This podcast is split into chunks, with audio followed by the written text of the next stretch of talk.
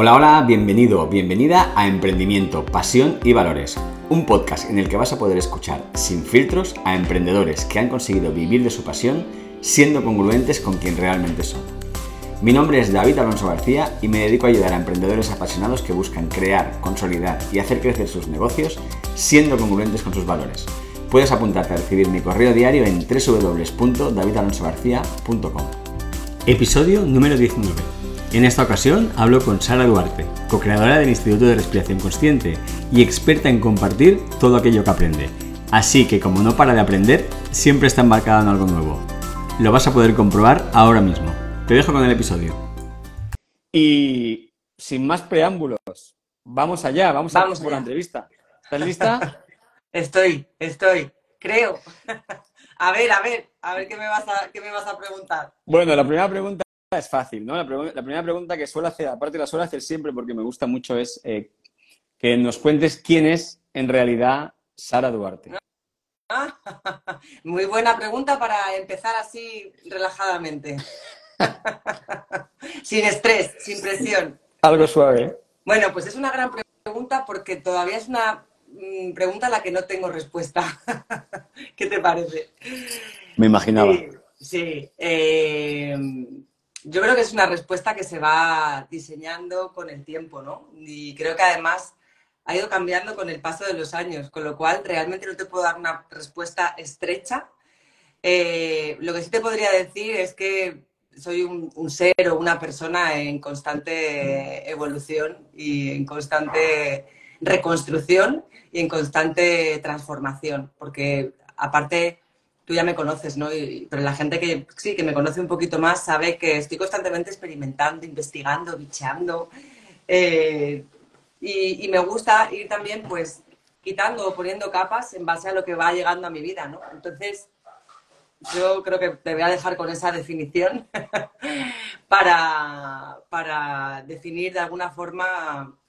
¿Quién, quién soy a día de hoy, porque dentro de una semana o de un mes a lo mejor me lo preguntas y te digo otra cosa. Totalmente de acuerdo, y más conociéndote, conociéndote esos, esos saltos cuánticos que pegas en el tiempo desde, desde que nos conocemos. Así que estoy seguro que sí. Bueno, y aparte de quién eres, ¿no? ¿Qué es lo que haces ahora? En, estos momentos de tu vida, esta mente, este culo inquieto, como diría mi madre, a qué se dedica ahora? Pues mira, actualmente eh, soy co-creadora, co-directora, lo podemos decir así, del Instituto de Respiración Consciente Expo, porque también está implicado en este proyecto Nacho Muñoz, que es mi compañero de, vida, ¿no? mi marido.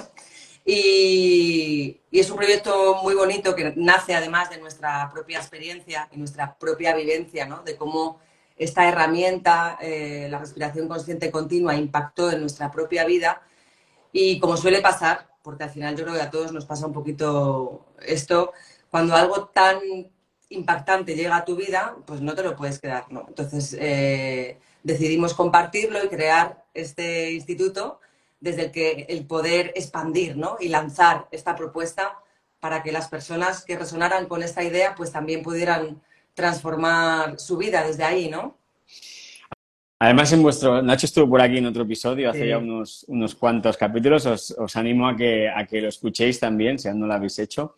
Y mm, a mí me, flipa mucho esta, esta forma que tienes, ¿no? También que compartes, yo creo que con Nacho, y por eso al final, eh, como dicen, Dios los cría y el ayuntamiento los empadrona. de, bueno, de aprender algo, ¿no? Empaparte de algo y a partir de ahí eh, eres muy buena en, en esparcir, de alguna manera, sintetizar conocimiento y esparcirlo, ¿no? Porque yo conozco a muy pocas personas que hayan cambiado tantas veces de coletilla ¿no? por eso cuando hoy te he preguntado, oye, ¿qué pongo en el... Sí. Debajo de Sara Duarte. En el apellido, ¿no? Efectivamente, ¿no? O sea, eh, ¿podrías hacer un resumen de todas las cosas que has ido, que has ido siendo? Sí. Son, mira, yo lo veo, David, como diferentes trajes, ¿no? Es como diferentes trajes mm, y las modas yo creo que desde que, seguramente desde que éramos adolescentes hemos cambiado también de estilo, ¿no? En la forma de vestir.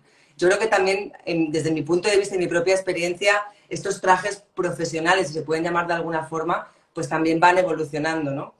Eh, sí, fíjate, pues yo empecé, bueno, yo después de, bachillerato y todo esto que todos hemos, muchos hemos, hemos hecho, eh, hice comunicación audiovisual y mi carrera profesional empezó por ahí, ¿no?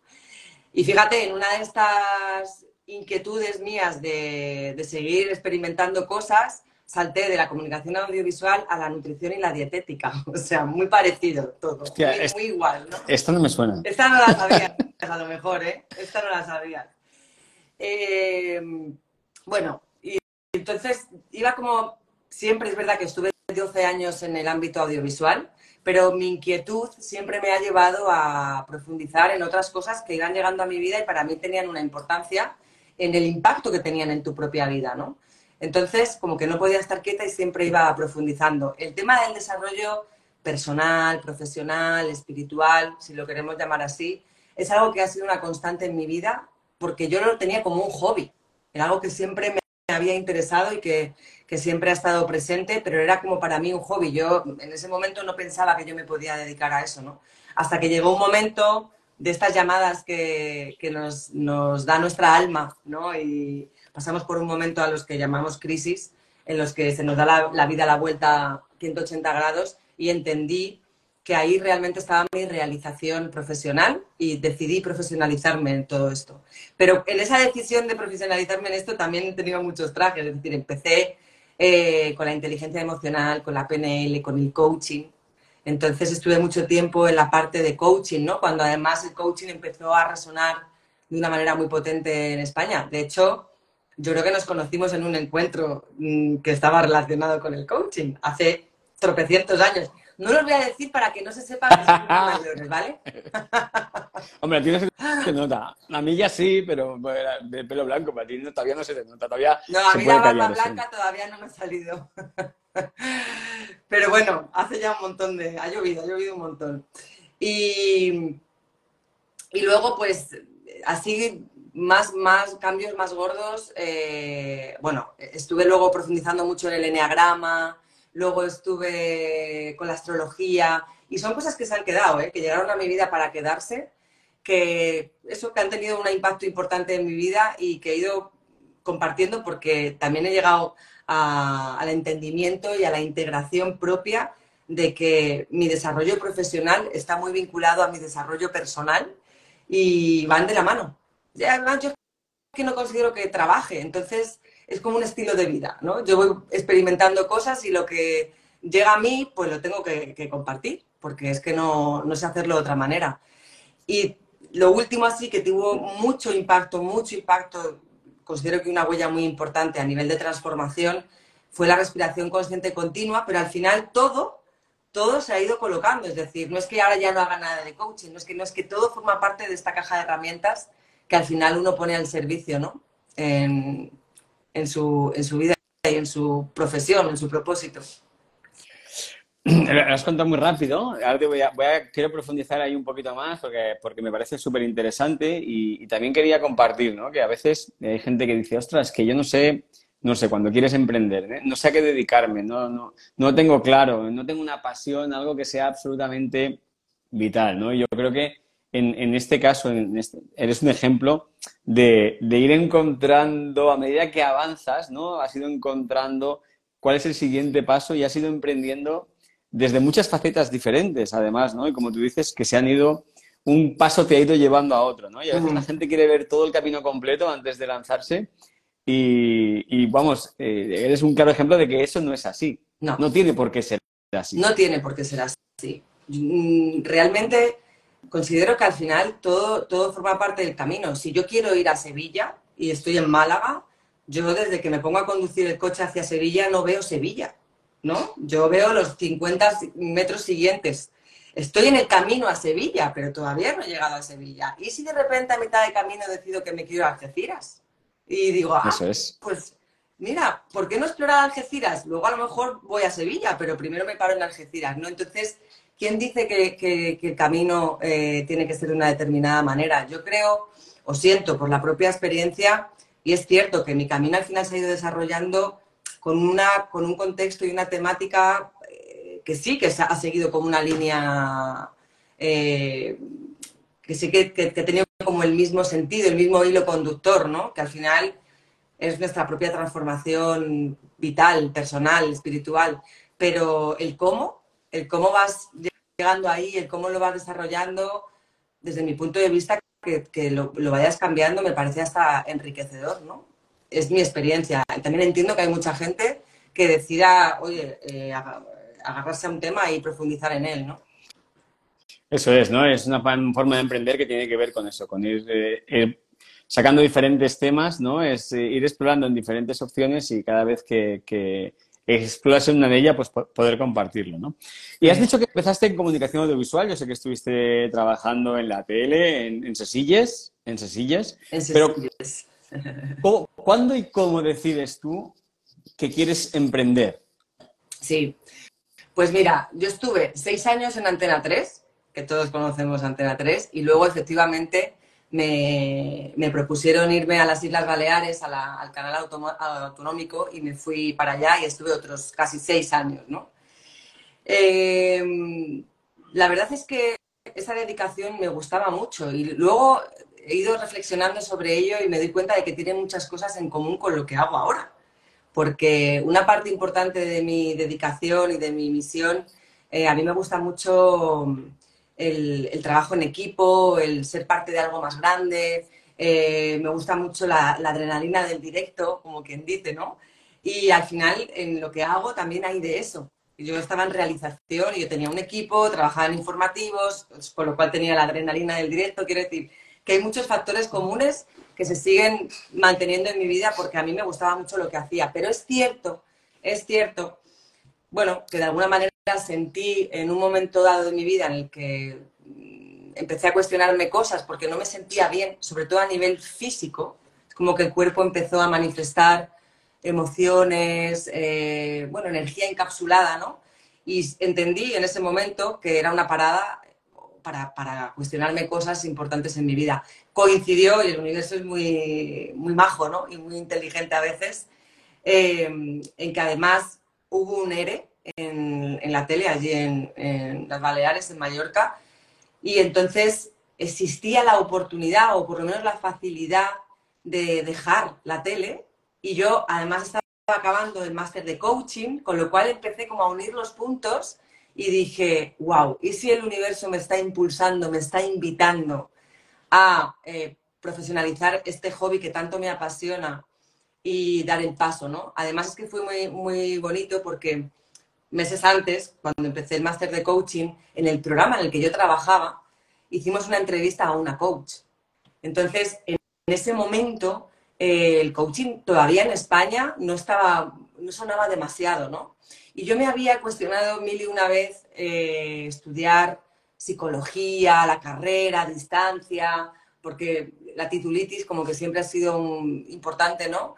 Y, pero cada vez que me ponía a mirar las asignaturas y a ver qué tal, bah, lo siento, con, pero me daba una pereza tremenda. Y entonces, pero estaba en esa dicotomía de querer profesionalizar, pero no saber cómo, y de repente aparece esta, esta mujer en la entrevista en este programa y cuando escucho lo que es el coaching, digo, el coaching me ha encontrado a mí. O sea, yo nunca busqué un máster de coaching, ¿no? Es como que llegó a mi vida en el momento perfecto. Por supuesto, me apunté a ese máster de coaching y ahí empezó ese, ese cuestionarme, ese querer. Tenía clarísimo que no sabía cómo, pero que yo quería dedicarme a eso. Todavía no sabía cómo, pero era lo que yo quería, ¿no? Y cuando ya fui eh, avanzando en este camino, en el máster, viendo que además se iban dando estas, estos contextos, estas circunstancias, el ERE, tal, yo dije, yo me, me presento voluntaria para, para salir, ¿no? Y, y, a partir de ahí empezar un nuevo camino.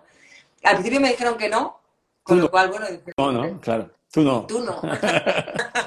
y dije, bueno, ok, pues igual no toca todavía, pero a los meses eh, ya fue que sí, y ahí empezó esta nueva andadura. Además que mi vida cambió Totalmente, porque dejé la relación de pareja que tenía en ese momento, el trabajo lo dejé también. Eh, llegó un momento en el que yo dije, mi, mi, mi, momento vital aquí ha terminado, ¿no? Entonces volví a Madrid y empezó esta nueva etapa de mi vida en la que ya llevo 14 años. Casi hemos, nada, dicho, ¿eh? que no vamos vale, a decir. Perdón, perdón, 14 meses. 14 lo, editaré. eh, curioso, ¿no? Porque al final, aparte fue un cambio, un cambio radical, ¿no? Yo, comparto contigo eso del ERE, yo también me apunté a un ERE en su día, en, en, Vodafone y tal, y decidiste hacer un cambio radical. Entonces, acabas de estudiar el máster en, en coaching, la PNL y tal, y ¿cómo decides, oye, pues voy a dedicarme a esto?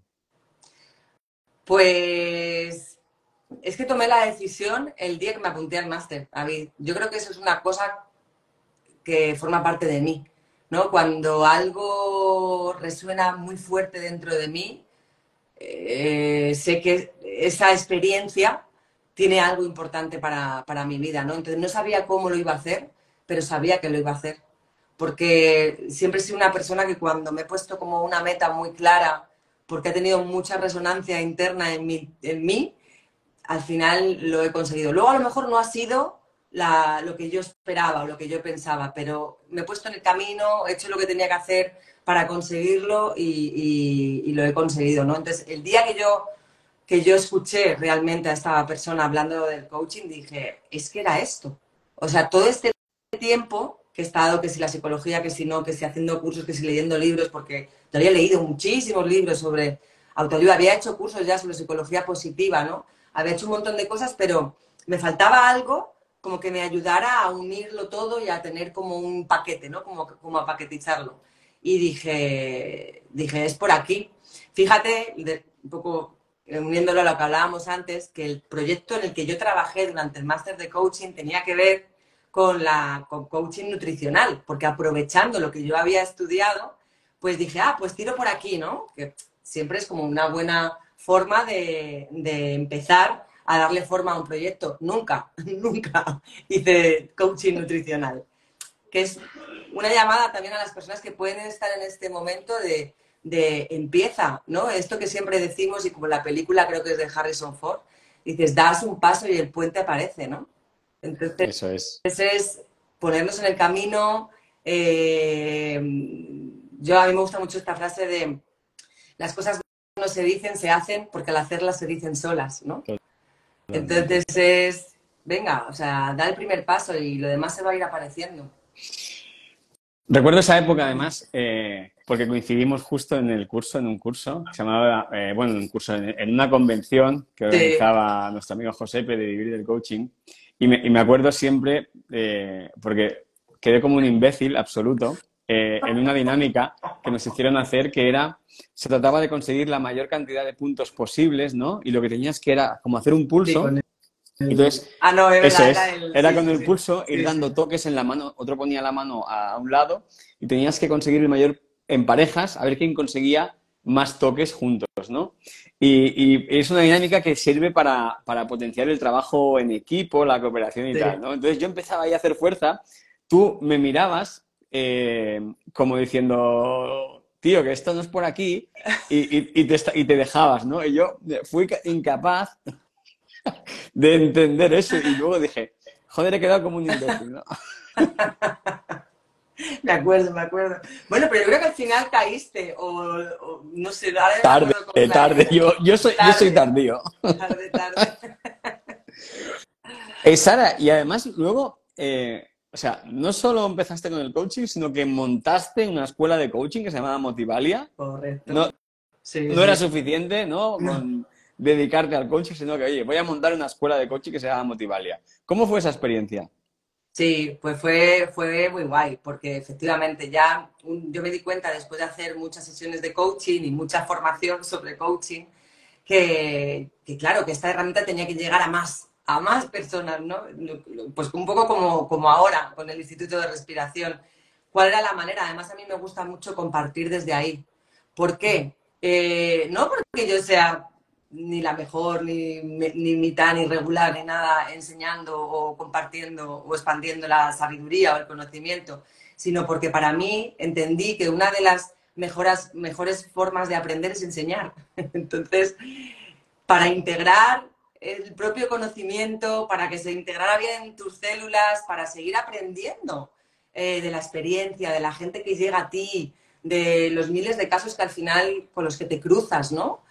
Era muy nutritivo también para mí el poder eh, vivirlo desde ese lugar de, expansión, de que llegara esa herramienta a otras personas que también querían ser coaches, pero que luego inevitablemente eh, lo primero que hacías era tú pasar por el proceso, ¿no? Y vivir ese proceso de, de transformación. Entonces, es muy bonito, es muy bonito. Y al final, ya sea a través del coaching, de la astrología, al final siempre he querido ir por ahí, ¿no? Porque siento que uno tiene que hacer, eh, o sea, no, me siento mm, con el derecho realmente de decirle a nadie cómo tiene que vivir su vida, pero sí siento y quiero compartir, eh, pues eso, lo que llega a mí para que las personas lo hagan suyo y puedan decidir integrarlo en su vida, ¿no? Para, para poder vivir desde ahí, desde un lugar, considero, mejor o de menos sufrimiento. Pero eh, para mí la manera es compartir la herramienta, no el, conocimiento, ¿no? Yo quién soy para decirle a nadie cómo tiene que vivir, Eso... Es muy bueno además eso que has dicho, porque estoy totalmente de acuerdo al final, ¿no? Es, de, alguna manera, en, todo lo que has ido haciendo en estos años, hay como ese trasfondo de comunicar y divulgar ¿no? el, mm. conocimiento. Entonces, desde tus inicios en, la tele hasta cada cosa que, que, has ido haciendo, ¿no? Recuerdo, por ejemplo, otra de las etapas tuyas que tuviste fue cuando fuiste mamá. Sí, sí, sí, sí. Mira, es verdad, se me había olvidado la parte de la maternidad consciente. Efectivamente, ¿no? Entonces, cuéntanos cómo fue eso. Bueno, para mí la, la, maternidad, que además era algo muy esperado ¿no? y muy buscado, fue el, el, el mayor máster, yo digo, el máster del, del, universo, vaya, que, que, he hecho en mi vida, porque, y creo que las personas que, las mamás, porque, es una, porque vivimos una experiencia diferente, pero también los papás, creo que estaremos todos de acuerdo en que te da la vuelta, de una u otra manera, te da la vuelta, te sacude, te conecta con heridas, te, te, hace un poco de, de revolcón, ¿no? Pero como todo, como todo, cuando algo llega a mi vida que considero que puede ser una experiencia aprovechable y que se puede profundizar más, pues eh, me puse a leer absolutamente todo y a hacer cursos sobre maternidad consciente, sobre embarazo consciente, sobre parto consciente y sobre todo lo consciente y positivo que había alrededor de la crianza ¿no? y, de, y de, de este tipo de experiencia y de la maternidad. Y es verdad que estuve compartiendo a través de vídeos, pues lo que iba viviendo, sí, un poco lo que he hecho siempre, ¿no? Lo que iba llegando a mí, lo que yo iba experimentando, pues yo parí en casa, ¿no? Pues cómo fue esa experiencia, cómo me preparé, cómo... Entonces, creo que al final es la manera, ¿no? O mi manera de expandir ese tipo de, de experiencias o de sabiduría, no sé, sí.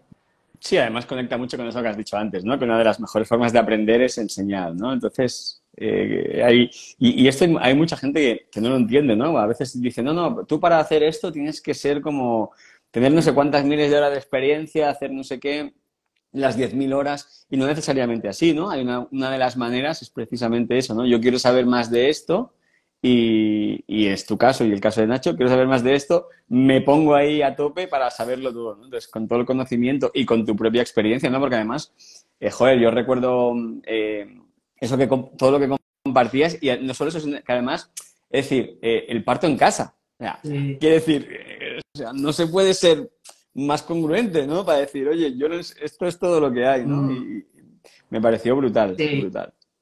Es verdad que eso, eso que dice David, que a mí es verdad que es uno de los, termómetros, ¿no? O no sé cómo decirlo, de lo que voy haciendo, la congruencia. Pero me parece importante para toda persona que quiera embarcarse en algún tipo de proyecto y, que, y no autosabotearse. La congruencia, sentirte congruente con lo que estás haciendo, con lo que estás divulgando, con lo que estás difundiendo, porque cuando hay incongruencia hay autosabotaje. Eso creo que se, que se experimenta, ¿sabes? Tú, si tú estás hablando de la felicidad, pero te sientes eh, miserable en ese momento de tu vida, siento, ¿no? Y es una opinión personal, que, que es mejor hablar de la, de la miserabilidad y de cómo transformarla que de la felicidad, ¿sabes? Eso es, eso es. Porque, claro, luego no, no, no hay congruencia en ese, en ese momento vital, ¿no? Y eso, eso creo que es súper importante a la hora de que un proyecto tenga éxito. Y éxito, yo me refiero a que uno tenga éxito consigo mismo a la hora de realizar y sentirse realizado en su proceso y en su proyecto. Totalmente de acuerdo, ¿no? Además, esa, es decir, al final el éxito normalmente tiene que estar asociado a esa congruencia, ¿no? A yo, que, ¿para qué estoy haciendo esto? El éxito para cada uno de nosotros es algo como muy subjetivo, ¿no? Y tiene que ver con, con lo que esperamos cada uno. Y, y, eso pasa necesariamente, lógicamente, por, por ser congruente, ¿no? Sí. Otra cosa, tenías un objetivo, tenías un objetivo hace un montón de años, que era escribir un libro. Sí. ¿Lo hiciste? lo hice, lo hice. ¿Lo hiciste? El libro se llama Salud, Dinero y Amor. Correcto. ¿Y qué pasó? Pues bueno, quiero decir eh, que gracias a tu ayuda también, a tu acompañamiento, porque en ese momento en el que estaba ahí con el libro, que sí, que no, no sé qué, tal, también un momento de tomar decisiones diferentes, eh, yo había estado mucho tiempo mm, colaborando con, como freelance, con consultoras, haciendo muchas formaciones, mucho coaching para empresas.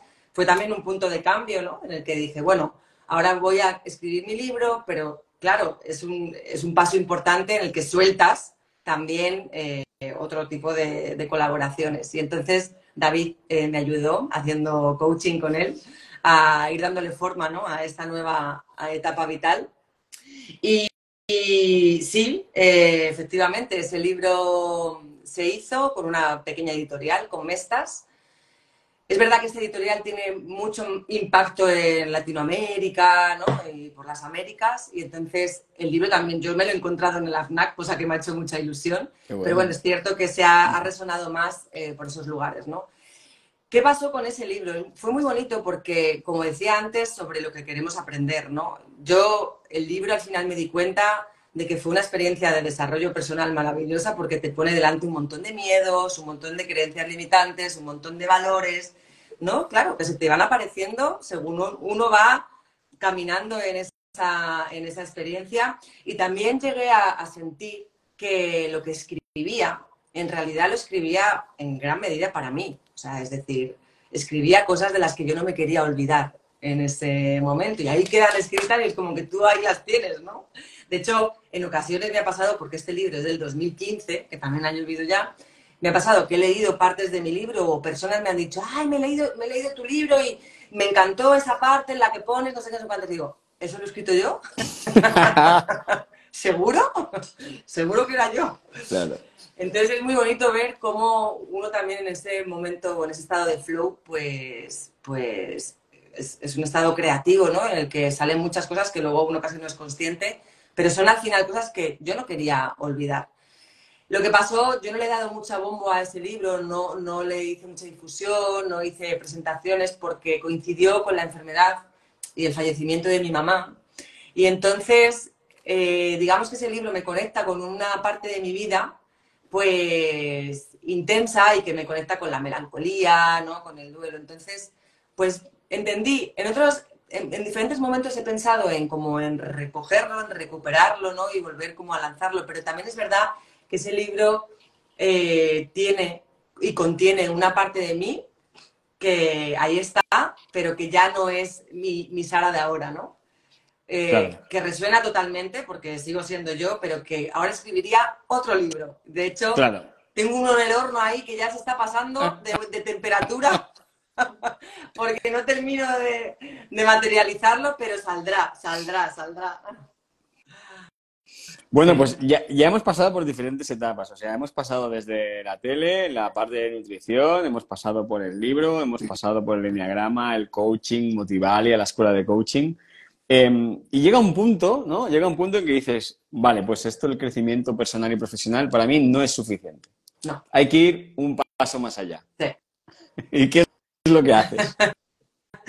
pues mira, em, la verdad que igual que lo que te decía antes, ¿no? Igual que la parte de, eh, bueno, que yo consideraba como hobby del, desarrollo personal, como lo queramos llamar, la psicología, siempre ha estado en mi vida, ¿no? Yo recuerdo mi madre hizo tres años de psicología hasta que se, quedó embarazada de mí y rondaban por casa libros de, la carrera, ¿no? Yo me acuerdo con 12 años, 12, sí, yo creo que tenía 12 seguro, 13 como mucho, eh, coger de la estantería el, un libro de interpretación de los sueños de Freud y en lugar de leerme el que me mandaban en el instituto de barco de vapor, estaba obsesionada con los libros de psicología y de Freud y de los sueños y tal. Entonces, siempre ha habido como un interés secreto y oculto en mí sobre lo esotérico, lo mágico, lo místico. Tengo aquí libros, David, de hace mil años, que además ya tienen las páginas amarillas, ¿sabes? Esto que dices. Claro. Eh, que yo compraba en una tienda en secreto, ¿eh? porque claro, además no había internet en ese momento, no teníamos otra forma de llegar a este tipo de conocimiento que ir a la tienda y comprarlo, ¿no? Y yo me acuerdo que iba a una tienda de Madrid de Cuatro Caminos, esotérica, a escondidas con 16, 17 años, a comprarme libros del tarot, lo tengo por aquí, de que yo no sabía muy bien ni por qué me interesaban estos libros, pero me interesaban, ¿no? Tengo por aquí uno de brujería blanca, de chitos, o sea, a mí me gustaba mucho. Claro, era secreto porque imaginaros un adolescente compartiendo esta, estos gustos con sus amigas, ¿no? Ya me, tacharían de, loca como mínimo. Y yo mm, acumulaba el dinerito que mi madre me daba en la paga y yo me iba y me compraba velitas y tal. Total. Siempre ha estado como muy presente eh, en mi vida, pero siempre en un intento de ser normal, pues como que lo he, lo he ido manteniendo ahí como en secreto llega un momento en mi vida que, en el que ya digo, mira, mm, esta llamada tan profunda, ¿no? De que esto también sea parte de mí, de integrarlo en mi vida, la venía sintiendo de hacía mucho tiempo. Y entonces me meto en la parte mía propia, de más profunda, ¿no? Podemos decirlo así, más espiritual. Que yo digo espiritual, todos somos espirituales, pero todos tenemos espíritu. Entonces, ya que uno lo quiera investigar, explorar, experimentar, es otra cosa, pero todos somos espirituales, ¿no? Pero a mí me apetecía y me llamaba, ¿no? El, experimentar por ahí. Una de las primeras cosas que decidí hacer en ese ámbito fue experimentar con sustancias maestras o sustancias psicodélicas mm, con el objetivo de alterar el estado ordinario de conciencia para poder profundizar en el subconsciente, ¿no? Que es donde yo he sentido muchas veces que no llegamos con otro tipo de herramientas y que hay, eh, bueno, memorias celulares que nos pueden estar obstaculizando en nuestro día a día. Y me embarco en, ese, en esa experiencia también. Y a esto le sumo la respiración, que la respiración consciente continua es otra manera de llegar a un estado ordinario de conciencia para seguir profundizando ahí y a esto le sumo eh, estudios chamánicos, en los que he estado también un año yendo a Barcelona, ¿no? Para, profundizar en las raíces verdaderas de todo esto, porque nos creemos que hemos inventado la rueda, pero los, ancestros de nuestros ancestros, de nuestros ancestros, ya hacían un montón de cosas que pensamos que eso, que las hemos inventado nosotros, ¿no? Y, y ahí eh, conecto con una parte muy, muy, muy auténtica de mí, que a día de hoy, antes era como que me daba vergüenza, ¿no? Ay, ¿qué van a pensar? Que soy no sé qué o no sé cuántos. Y ahora pues me da igual, que hay gente que dice, eres una bruja. Digo, gracias. gracias, te lo agradezco. me gusta, me gusta porque creo que, bueno, forma parte de mí, siempre lo ha formado. Me ha costado integrarlo en mi vida, me ha costado amigarme con esa parte de mí pero lo soy todo, no es que yo sea solamente eso, es que también soy la Sara práctica y que le encanta simplificar las cosas y bajar la sabiduría a tierra, la Sara organizada, la Sara ordenada, la Sara a la que a veces le gusta irse de cañas y la Sara que se pone a meditar con sus velitas y sus saumerios, ¿no? Entonces, ¿por qué etiquetarnos y encasillarnos como en, en una sola cosa? Pero es una de las cosas que ha llegado a mi vida, sé que para ir tomando más forma, más profundidad. Y de hecho lo hablaba hoy con Nacho. Digo, me doy cuenta de que una de las palabras que más uso en mi vocabulario últimamente es profundiza. Profundiza. Vamos a profundizar un poquito en este tema. ¿Qué sientes? Profundiza un poquito en esta emoción. Profundicemos un poquito más en la energía de no sé qué, ¿no? Entonces, es como una constante ahora en mi vida, ¿no? Profundizar. Porque creo que eh, me gusta mucho esta metáfora, ¿no, David? Creo que, tenemos mucho miedo a la profundidad, que, tenemos, que la asociamos mucho con la oscuridad, que tenemos mucho miedo a la oscuridad y, sin embargo, en la oscuridad hay unos tesoros maravillosos, ¿no? Yo siempre digo, tú imagínate la oscuridad del océano, ¿no? Si uno, que da mucho miedo, a mí la primera, ¿eh? Esto que vas con un barquito, te paras ahí en medio del mar, que todo está oscuro, no ves nada y las profundidades, venga, y ahora vamos a tirarnos. Ostras, ¿qué me voy a encontrar ahí, no? ¿y si viene un bicho gigante y me, y me come, ¿no? Y luego cuando te aventuras, eh, lo disfrutas. Y si ya encima te metes a bucear en esa profundidad, de repente te das cuenta de que hay criaturas maravillosas de la naturaleza, ¿no? Los peces con colores más bonitos, los peces más bellos, más eh, diferentes, los corales, los colores, están en la profundidad del océano, no están en la superficie, ¿no? Entonces, para mí es una metáfora muy bonita de, de, lo que también experimentamos, ¿no? De, que, ¿por qué la oscuridad es mala? ¿Por qué es, por qué es fea, ¿no? ¿Por qué está lo malo en la oscuridad? Para mí está llena de tesoros. Solamente hay que mirar las estrellas en la oscuridad de la noche, ¿no?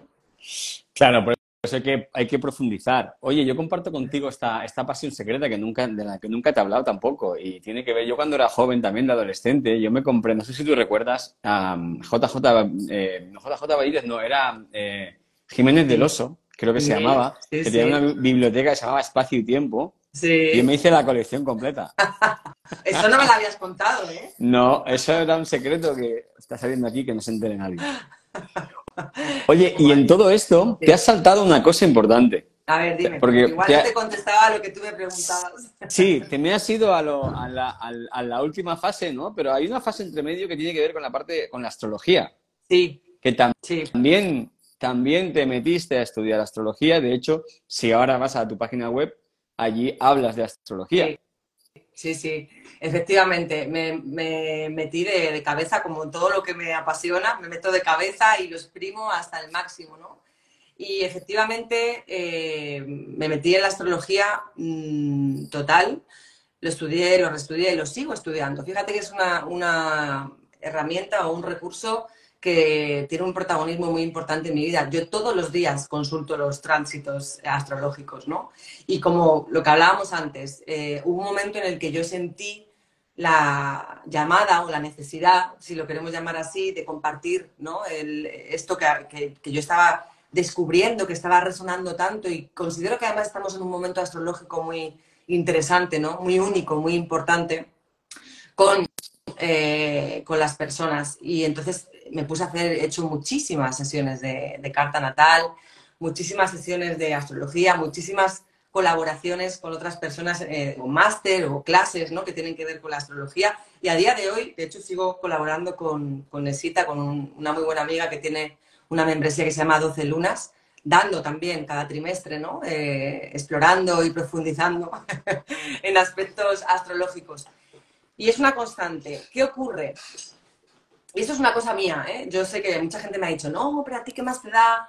Fíjate, considero que todavía, y es una creencia mía, seguramente limitante, o sea, lo, asumo, lo confieso, lo reconozco, es una herramienta que me parece peligrosa en el sentido de que eh, la podemos utilizar para justificarnos.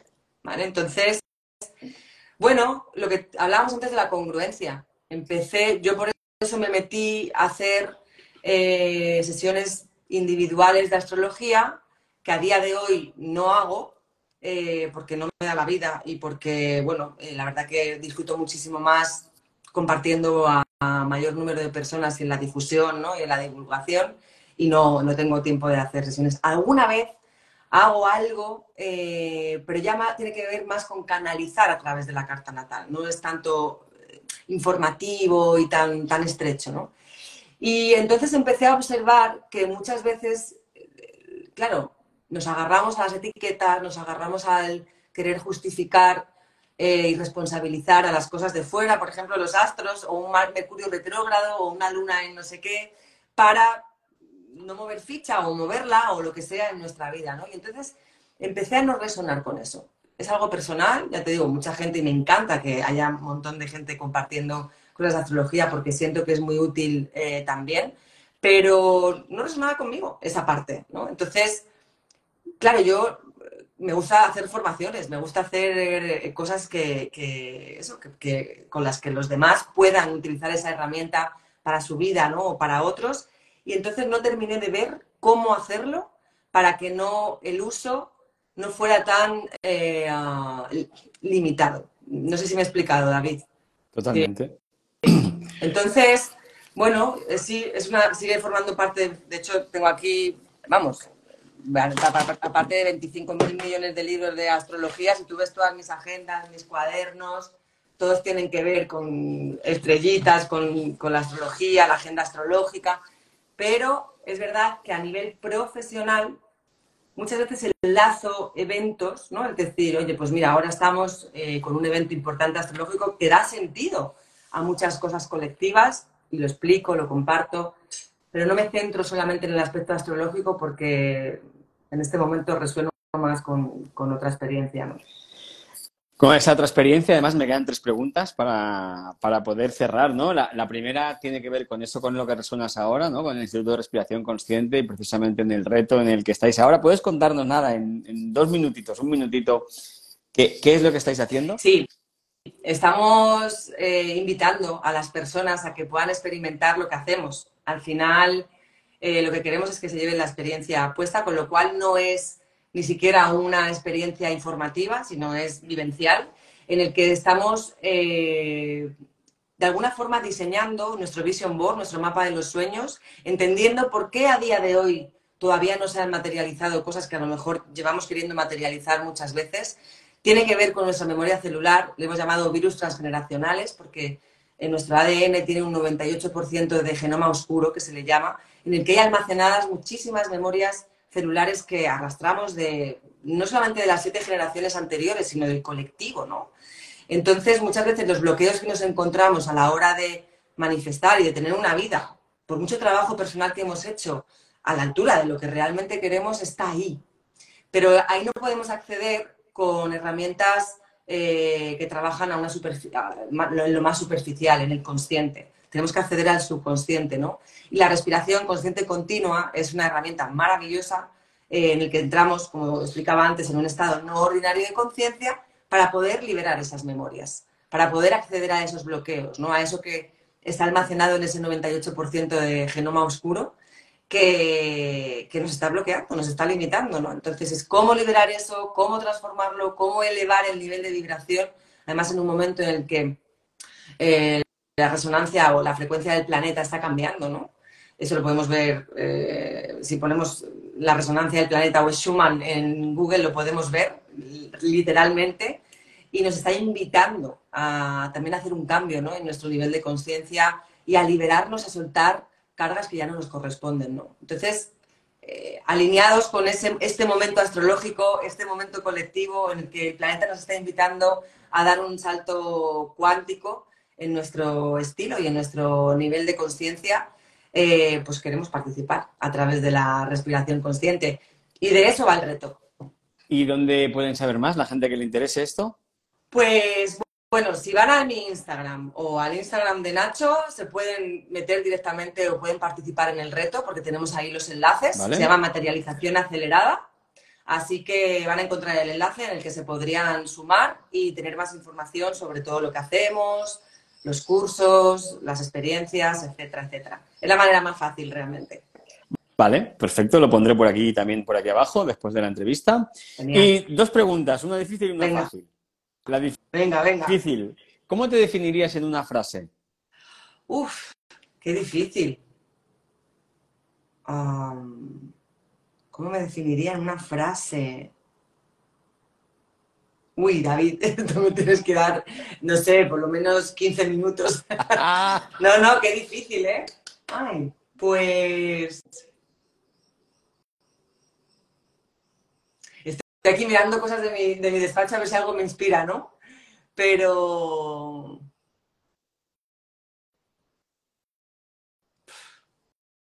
Venga, pasa la siguiente y voy, voy sintiendo.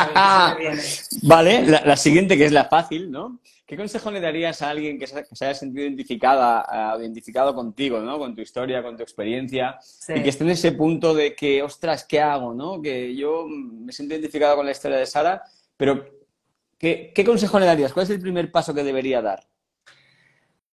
Yo, un poco lo que decía antes, ¿no? Si tú tienes en este momento, a día de hoy, porque es que a día de mañana las cosas pueden ser diferentes, ¿no? Primero eh, es eso, aceptar que estamos constantemente cambiando, pero yo te diría, eh, los planes de acción coachinianos van súper bien para poder planificar un poco los pasos. Y da el primer paso.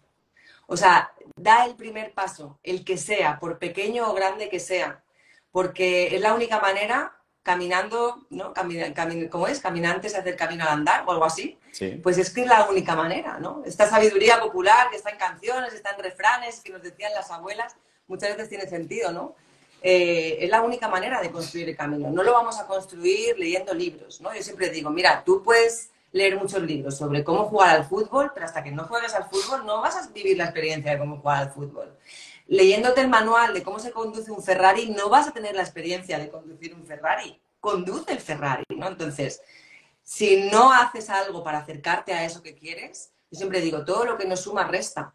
Y al final, eh, y esto lo hablábamos justo ayer, ¿no? Estamos constantemente materializando, es decir, desde el miedo o desde el amor, ¿no? Entonces decidimos desde dónde queremos dar los pasos. Da el paso y el aprendizaje seguirá viniendo. al final, como hemos seguro leído muchas veces, que lo importante no es el resultado, ni la meta, ni el llegar a donde queremos llegar, es el proceso. Es lo que nos encontramos en el camino, ¿no? Entonces, da el primer paso, da el segundo, vete midiendo resultados, vete viendo qué aprendizajes podemos ir acumulando por el camino, porque es la verdadera experiencia y lo que nos vamos a llevar al final de, la vida, ¿no? Así que sería mi recomendación. Y todavía no se me ha ocurrido. Yo te diría, eh, a ver, una frase sobre mí. Es que claro, si te digo, se me venía todo el rato un tatuaje que tengo aquí, pero claro, no es una frase sobre mí, es una, frase, ya está, que es go with the flow. Vale. que es como algo que, que, para mí ha, resonado mucho en los últimos tiempos, ¿no? Es más, menos pensar, más flow, ¿sabes? Más fluir. Pues me parece genial, o sea, me parece maravilloso. Después de todo lo que has contado, como lo has contado, yo creo que, vamos, queda grabado para cerrar la entrevista. Ahí está, ahí lo dejo. Pues muchísimas gracias, Sara, por tu tiempo. De verdad, ha sido, ha sido un placer. Gracias por todo. Gracias un besito muy grande. Un besito. Mil gracias, David. Besos. Hasta pronto. Chao, chao.